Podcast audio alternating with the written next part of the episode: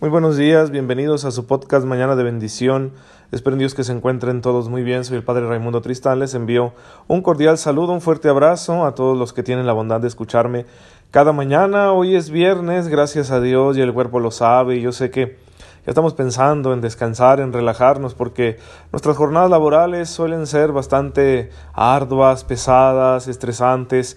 Vivimos en una sociedad con mucha presión, muy ajetreada, pero bueno, es el tiempo en el que nos ha tocado vivir. Dios nos dará la gracia para hacer las cosas bien, para ser fieles a su amor en medio de las circunstancias que nos toca vivir. Así que pues a confiar en el Señor. Si hoy terminas tu trabajo y vas a descansar el fin de semana, qué bueno. Si tienes que trabajar todavía el sábado, no te preocupes, el Señor va a estar contigo para darte el vigor necesario y que puedas cumplir con tus tareas, tus obligaciones y demás quehaceres. Pues bien, vamos a, continuar con, nuestra catequesis acerca de la Eucaristía. Eh, nos enseña la Iglesia lo siguiente acerca de la Eucaristía y pues hay que, hay que profundizar en esta verdad que la Iglesia nos transmite porque es el sacramento culmen de la vida cristiana. Decía un santo, San José María Escribá de Balaguer, el amor de la Trinidad a los hombres hace que de la presencia de Cristo en la Eucaristía nazcan para la Iglesia y para la humanidad todas las gracias. Entonces la Iglesia contempla la Eucaristía como la fuente de todas las gracias. Es el sacramento más excelso, porque en él se contiene todo el bien espiritual de la Iglesia, Cristo mismo, nuestra Pascua, pan vivo, que por su carne vivificada y vivificante por el Espíritu Santo da la vida a los hombres. Entonces este misterio de fe, este sacramento, es para dar vida, para producir en el alma del creyente una vida distinta, una vida sana, libre, una vida plena, una vida que es resiliente ante las circunstancias adversas que pues siempre vamos a estar atravesando en este mundo, porque somos débiles y porque somos pecadores pero la vida que nace de la Eucaristía es capaz de salir adelante de esas circunstancias contrarias. La vida que nace de la Eucaristía es capaz de ponerse de pie en medio de las situaciones más complicadas que ustedes puedan imaginarse. Por eso nos conviene recibir esta vida que es Cristo mismo.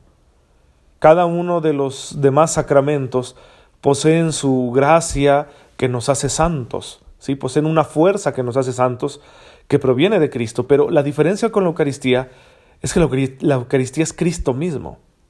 Es Él el que se hace presente realmente, sustancialmente, su persona, el Hijo encarnado, y glorificado por el Padre Eterno, Jesucristo nuestro Señor, verdadero Dios, verdadero hombre, con su cuerpo, su sangre, su alma, su divinidad, con toda la potencia salvífica de su amor redentor, se hace presente como Él lo prometió, Juan 6 del 56 al 57, para que nosotros al comerlo vivamos por Él y en Él. Entonces es Cristo mismo, Cristo el Señor, el, que sanó enfermos, el que caminó sobre las aguas, el que detuvo la tempestad, el que resucitó de entre los muertos. Es Él, nuestro Dios, nuestro Salvador, el que se hace presente en la Eucaristía, y es la manera que Él tiene de dársenos continuamente. Constantemente podemos recibirlo y hacernos uno con Él de esta manera tan corporal porque en el sacramento esas especies eh, eucarísticas, el pan y el vino consagrados, nos las comemos. Los accidentes, según la doctrina de la Iglesia, ¿verdad? Los accidentes, es decir, la apariencia externa de estas especies eucarísticas, pues permanece. Y mm, por eso no los podemos comer. Y estos accidentes van a desaparecer dentro de nuestro cuerpo, como sucede con cualquier alimento, pero luego la esencia ¿sí? de, de esas especies eucarísticas es Cristo es su vida, es su cuerpo y su sangre. Y entonces su esencia se va a fundir con nuestra vida, desde nuestro mismo cuerpo.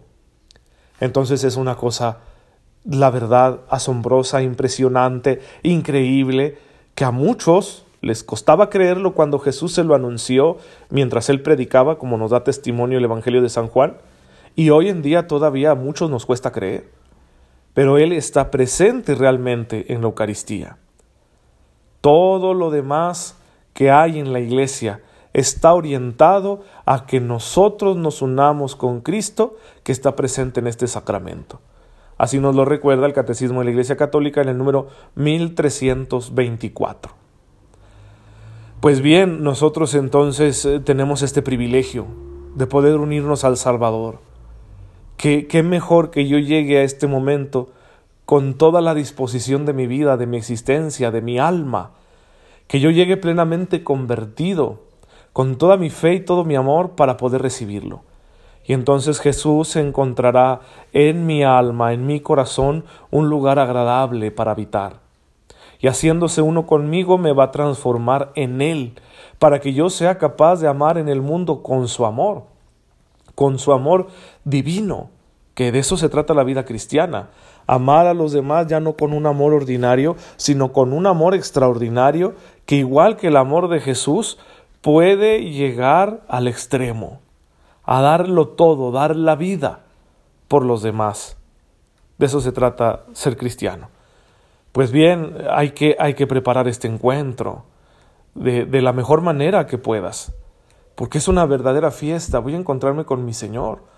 Voy a ofrecerle mi vida, pues quizá toda maltratada, débil, limitada. Tal es mi condición de pecador pero voy a ser acogido por su misericordia y me va a ser ofrecido el don de la vida. Él mismo me va a dar su vida. La misma vida que ofreció en la cruz, me la da en la Eucaristía. Y entonces, cuando yo la recibo, soy también eucaristizado. Vamos, lo que le sucede al pan y al vino cuando se da la consagración en la misa por medio del sacerdote eso le sucede a tu vida cuando tú comulgas. Quedas eucaristizado, quedas convertido en una acción de gracias.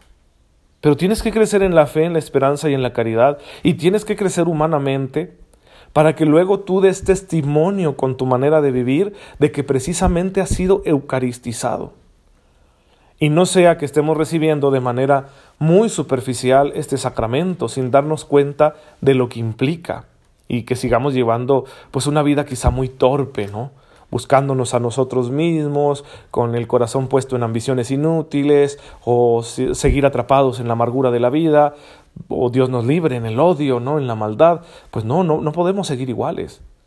Tenemos que salir así, eucaristizados, que mi manera de ser, de actuar, de pensar, manifieste que yo estoy unido constantemente a Cristo mediante la Eucaristía.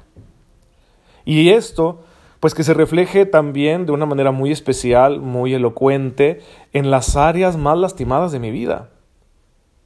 Que si estoy enfermo, que si traigo una pena porque murió un ser querido, que si estoy pasando por algún problema familiar, matrimonial, que si con algún hijo, ¿verdad?, que se portó mal, se metió en problemas y ahora estoy muy preocupado, o las eh, dificultades económicas, etcétera. Ahí precisamente debe manifestarse que mi vida es eucarística que yo sepa darle gracias a Dios y alabarlo, bendecirlo, glorificarlo, aunque sienta que me está yendo mal en la vida, aunque esté pasando por estos momentos tan difíciles, tan duros, que todos llegamos a pasar. Así que, pues tenemos que permitirle al Señor que Él haga esta obra en nosotros mediante la Eucaristía, mediante la comunión que hacemos con Él cada vez que vamos a misa.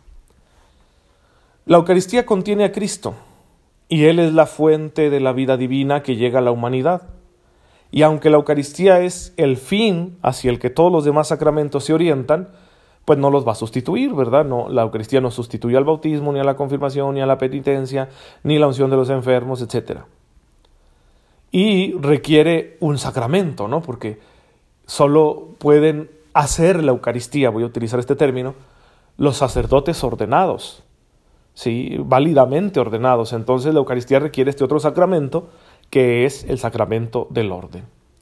Cada sacramento tiene su papel en el conjunto de la vida de la Iglesia. En ese sentido, la Eucaristía se considera el tercer sacramento de la iniciación cristiana. Ya vimos el bautismo, ya vimos la confirmación, y el tercero, para completar esta iniciación, es la Eucaristía. Desde los primeros siglos de la Iglesia, el bautismo y la confirmación se han considerado como preparación a la participación en la Eucaristía, como disposiciones para entrar en comunión sacramental con el cuerpo de Cristo y con su sacrificio, y para insertarse más vitalmente en el misterio de Cristo y de su iglesia. Así que, pues, eh, los demás sacramentos preparan también el camino para la Eucaristía. Si la Eucaristía no lo sustituye, pero los demás se orientan a la Eucaristía. Dan la posibilidad de que yo pueda seguir viviendo esta unión con Cristo todos los días de mi vida. Y creo que queda muy claro cuando hablamos del sacramento de la reconciliación. Porque si yo he pecado, no me siento, eh, digo, nunca vamos a ser dignos de recibir a Jesús, pero no estoy en condiciones de recibirlo si yo he pecado. Mi alma está sucia, mi corazón está lleno de egoísmo, me ha apartado de su amor, me he rebelado contra su voluntad. ¿Cómo voy a recibirlo? ¿Con qué cara voy a recibirlo? Y entonces a los bautizados que seguimos siendo pecadores, Jesús nos ofrece la actualización de su perdón en el sacramento de la reconciliación, que a mí me gusta llamarlo el sacramento del santo perdón de Dios. Y ahí cuando tú te confiesas y eres alcanzado nuevamente por la misericordia de Dios, que te perdona y te purifica, entonces estás listo nuevamente para recibir a Jesús. Por eso también le llamamos este a este sacramento reconciliación, porque nos reconciliamos con el Señor. Y entonces una vez que hemos sido readmitidos en su amistad, pues podemos recibir nuevamente con fruto a Jesús en la Eucaristía. De otra manera estaríamos siendo muy irrespetuosos y estaríamos añadiendo otro pecado a nuestra vida si comulgamos con conciencia de pecado mortal. Que ya hablaremos de estas cuestiones del pecado para tener claro cuándo podemos comulgar y cuándo no. De manera que, que, cuando yo comulgue se den en mí todos los frutos de la, de la Eucaristía y no los esté yo bloqueando con mi falta de arrepentimiento, con mi falta de amor. Así que, hermanos, ya saben, hay que acercarnos a la Eucaristía bien dispuestos, sabiendo que el Señor nos ha dejado este alimento para que nosotros, al comerlo, participemos de todos los frutos de la redención, seamos transformados por su gracia, podamos vivir santamente, demos testimonio en el mundo de su amor y así un día seamos admitidos en la felicidad perfecta del reino de los cielos. Tenemos pues el alimento para el camino. No nos van a faltar las fuerzas si nos alimentamos de la Eucaristía con un corazón bien dispuesto, humilde y arrepentido. Muy bien, en los siguientes episodios vamos a continuar hablando de la Eucaristía, así que deben estar bien atentos. Eh, quiero recordarles que la Iglesia los viernes nos invita a considerar la pasión de Jesucristo nuestro Señor. Por eso también en el Rosario los viernes recordamos los misterios dolorosos. Pues bien, es que Jesús tuvo esta parte difícil de su vida, como también nosotros tenemos nuestra propia cruz, nuestra parte difícil. Pero Jesús nos enseñó cómo llevar la cruz con dignidad y cómo transformarla en un instrumento de salvación. Entonces, está claro que la voluntad de Dios consiste en que las cosas más dolorosas de mi vida, yo con su gracia las transforme en instrumentos de salvación, en algo bueno. El dolor, la enfermedad, la pena, la tristeza, la ira, la angustia, el miedo, todo lo que nos sobreviene cuando estamos pasando un mal momento, que hay verdaderas pruebas que llegamos a atravesar y que luego pues nos destrozan el alma, ¿sí? nos, nos arrebatan la felicidad. Pues el Señor quiere que todo eso lo transformemos en un instrumento de salvación con su gracia, porque para la gracia de Dios todo es posible. Así que si tú quieres aprender a llevar a cabo este, esta misión, este trabajo, pues eh, tienes la oportunidad de aprenderlo a través de la enseñanza de la iglesia. Sí, aprender la manera de transformar lo más difícil, lo más negativo de tu vida en algo bueno, gracias al poder de Dios que está en ti, porque tú eres un hijo suyo.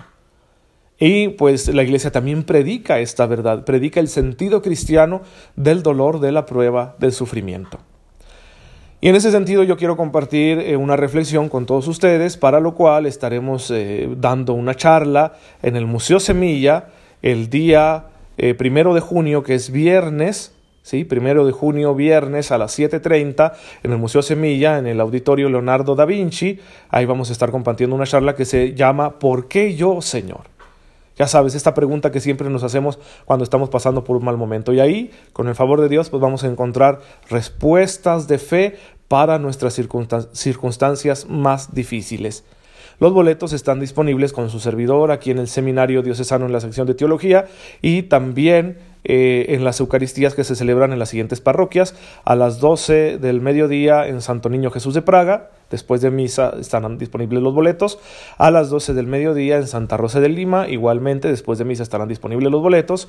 Y a la 1 de la tarde en la parroquia de Jesús Buen Pastor.